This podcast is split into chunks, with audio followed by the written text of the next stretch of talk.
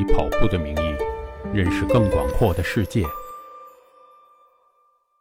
嗨，你好，我是爱学习、爱分享的绝对伏特加大叔，欢迎来到大叔聊运动。前两天有人问我，你最近读的一本书是什么？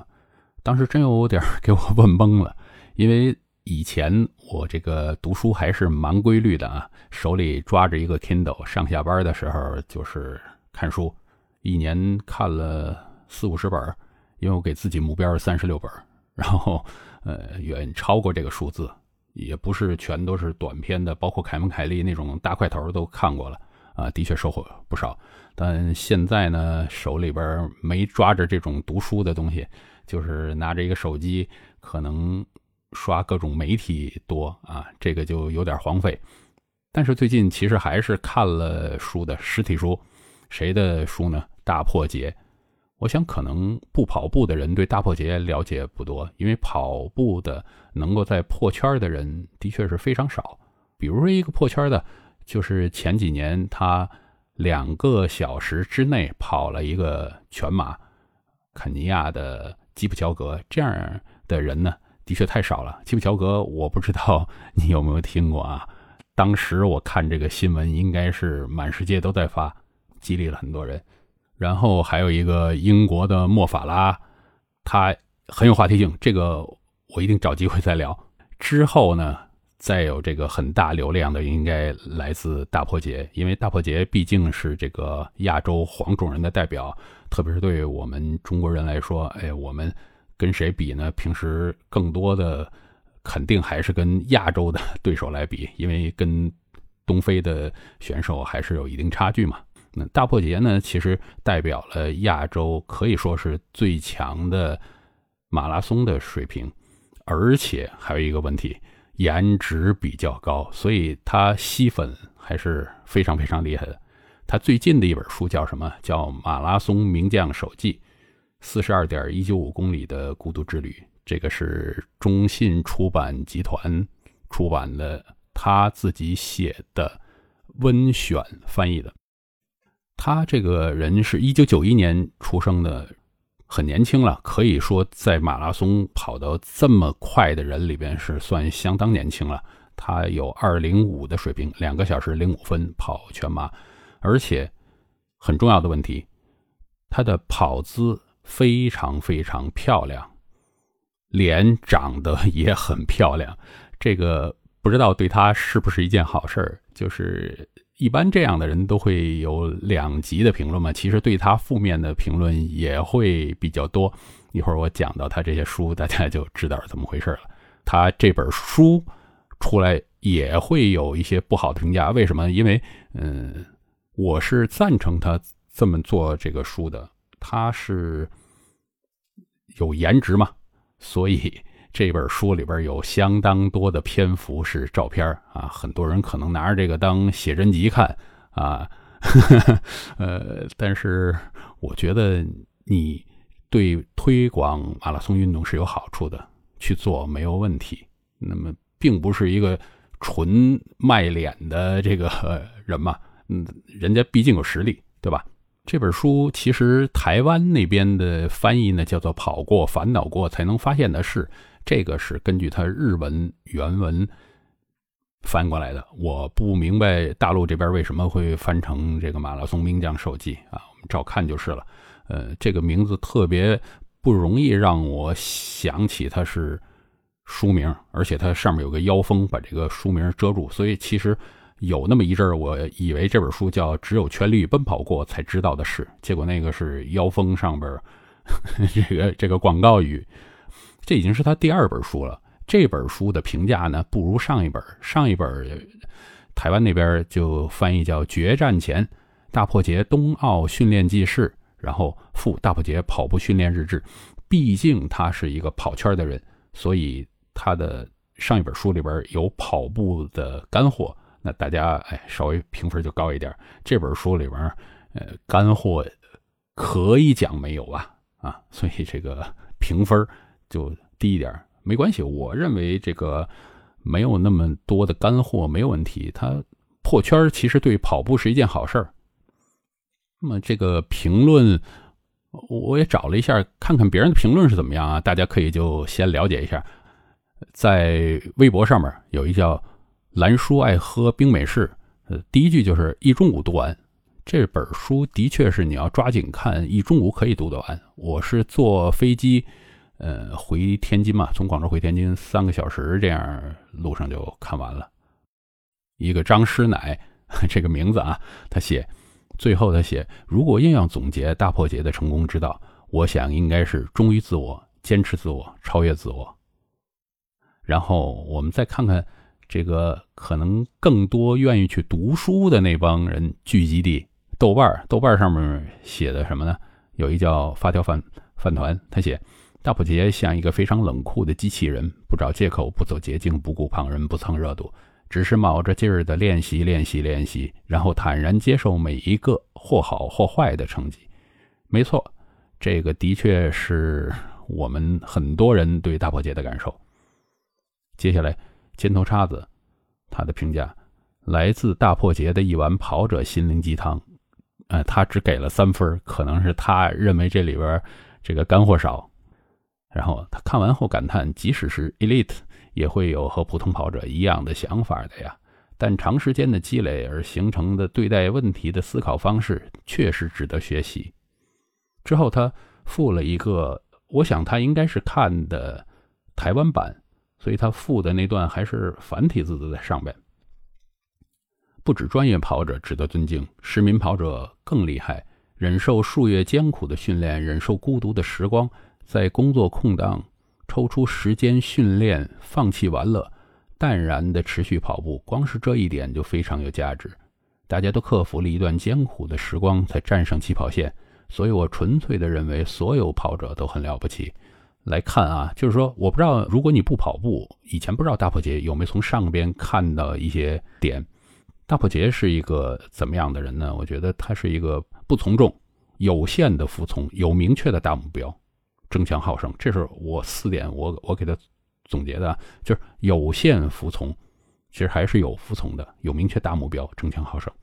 因为在日本这个社会呢，不仅仅是跑步，很多方面都看出来，就是在某一个年纪，我在某一个群体，我就要做成这样，因为总感觉日本人是一个群体动物。特别是我看跑步的东西比较多，这样了解的日本文化，包括他们，比如上初中、上高中、上大学之后再毕业工作，他们的发型都是有固定的。你一看那个发型，你就知道这这个人是在高中还是上了大学啊？如果那个年纪看不出来，大破节其实是跟日本的很多跑者的这个前进的路程是不一样的，因为他怎么样呢？他。之前一样是啊，初中、高中去大学，但是大学出来，大部分日本的精英跑者呢会加入一个叫实业团的组织。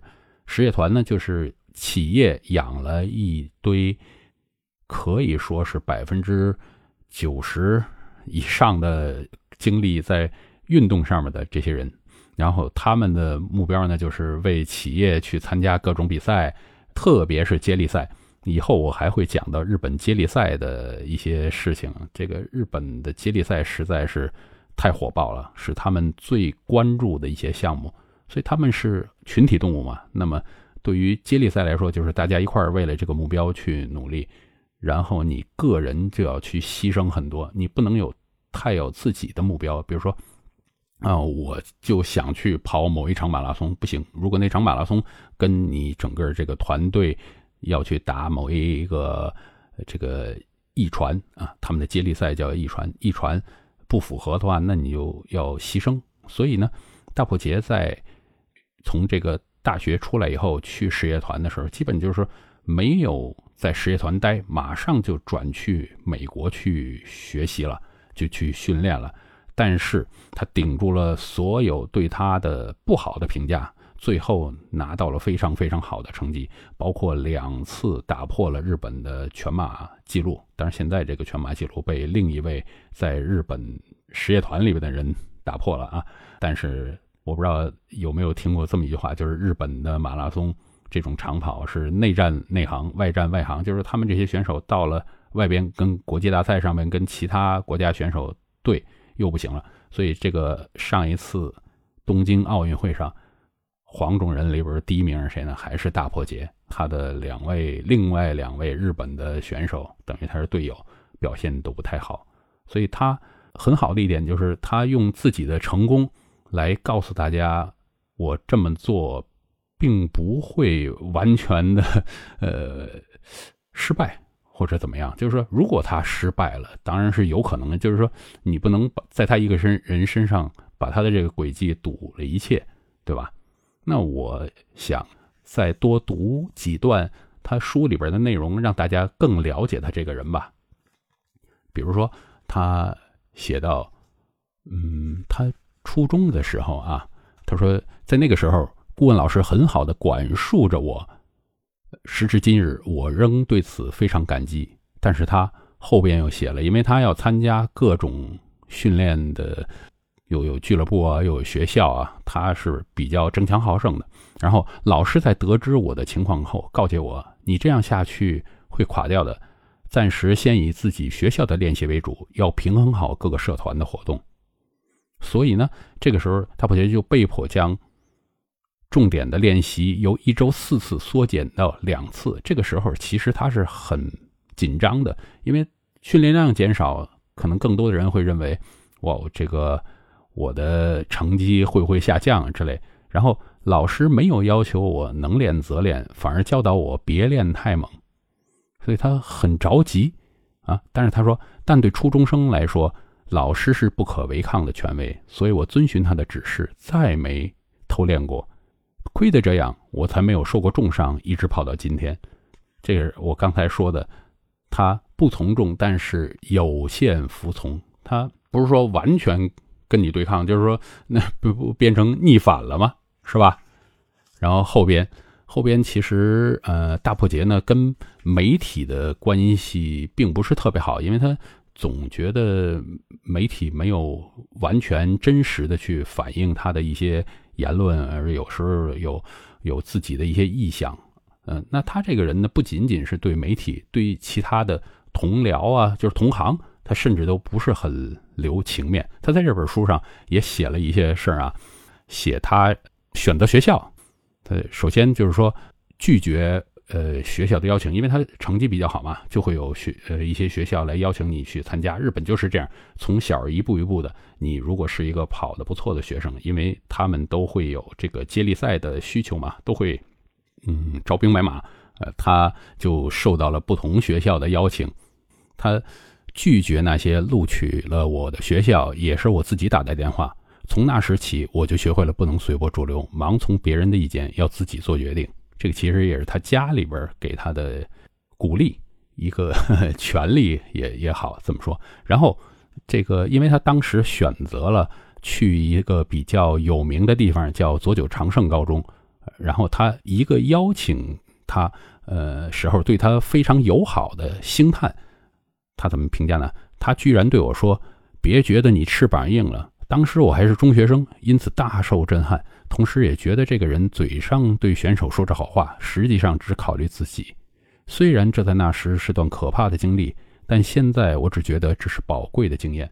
所以他很小就在把握自己的命运，下自己的决定，并且也认识到了一些这个人的真实的目的是什么。然后他又来了这个对自己的这个。那包括同行都并不会特别给面子，这样啊。那个他谈到了他的一个对手，呃，舍勒优太。舍勒优太是在他之前的日本马拉松记录的获得者。他但是舍勒优太呃破了记录之后不久就被大破节破了。呃，之后舍勒优太好像就没有再起来。他对舍勒优太的评价呢说，比如说我与选手舍勒优太是同期的运动员。要说我对他完全没有了解，那是说谎。我觉得我们之间存在某种相互激励的关系，但要让我想象他如何进行练习，有多强的实力，就完全凭空妄想了。他并没有在贬低社勒犹太，也没有在夸社勒犹太，因为不了解就是不了解。那很明确的指出来这一点。日本的这个媒体可能经常会有一些为了让大家。关注啊，上面会编一些这个 那些才是真正的鸡汤，我觉得。然后他后边写过这个自己的目标啊，比如说这个东西呢，我觉得是对于我们跑步的人特别有帮助的。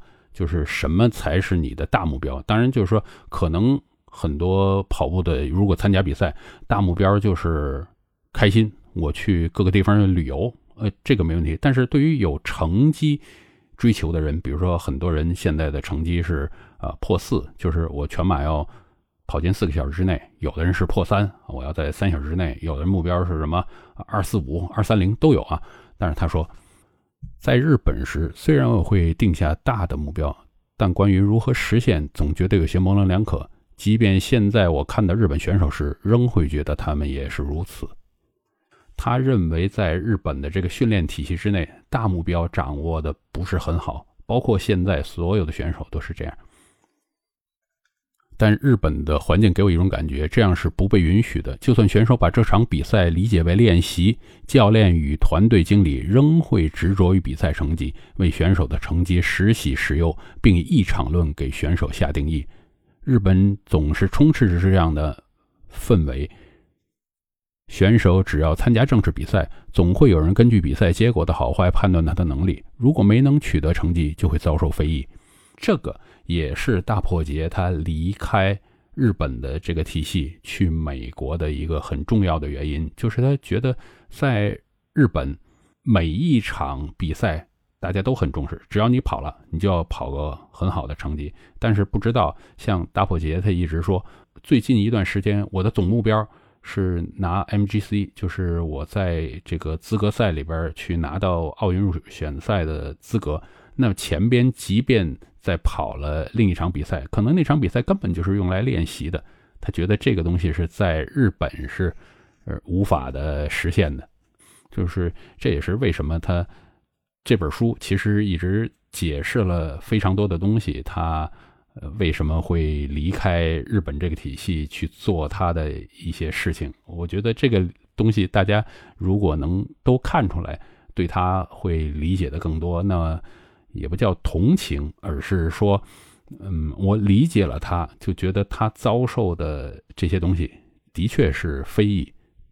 之后也会写很多这个有趣的事情，比如说他特别喜欢一这个事儿，他就愿意拿这个第一名。所以说，虽然是些琐事，但假如停车场中一号位空着，我就会想把车停在那儿。用储物柜时，就算困难，我也会选择比我脑袋。的位置还高的一号柜子，不管二号柜子有多方便的位置，只要一号柜子空着，我就一定会选择一号柜子。如果一号柜子有人用了，我就会选十一号；如果十一号也有人用，那我就选幺幺幺号；如果又不用掉，那就是十号。这非常有趣啊，写了很多他的趣事在这个书里边，不仅仅是前边那些，可能大家会看更多是关于他的整个训练吧。后边其实也有一些小的干货，就是会有一些跑者问他一些问题，特别是由于他的跑姿比较好，而且他是前掌落地，那他给的答案也非常直接。哪些肌肉对于前掌跑法是必须的呢？有哪些锻炼的方法呢？他的回答，归根结底，你到底为什么想练习前脚掌跑法？前脚掌跑法是结果而非目的。人与人的身体不同，并不是说采用了前掌跑法，速度一定会变快。我认为最适合自己的姿势来跑才是最好的。其实有非常多真正懂跑步的人都讲过这个问题，这个是结果而不是目的，所以大家不用再去追求什么前掌跑法。OK，看到别人假如说是即便是后掌着地之类的，也想想人家说不定那是最适合的方式。OK，这个书里边东西实际上还是蛮有体系的。我从这个整本读下来，当然看上去更像是很多小短文随笔凑在一块儿，但实际上我我相信在大破杰的脑子里边是有一个很严密的逻辑，怎么样来写这段，怎么样来写下一段的。那今天就给大家推荐这本书《大破杰》。本身是这么好的一个跑者，他在介绍他自己的经验。当然，这本书对日本的跑圈，我相信借鉴意义更大，因为他们那边跟我们这边的运动员的成长体系完全不同。这本书推荐给大家，叫《马拉松名将手记》。其实大家记着是大破解写的就好了。好了，希望你也能够找到自己喜欢的事情，为这件事情不从众。可能对于有经验的人是有限服从，有明确的大目标，而且可以争强好胜，不是坏事。那关注、收藏、点赞、分享、留言讨论，希望我可以不停的和你把运动聊下去。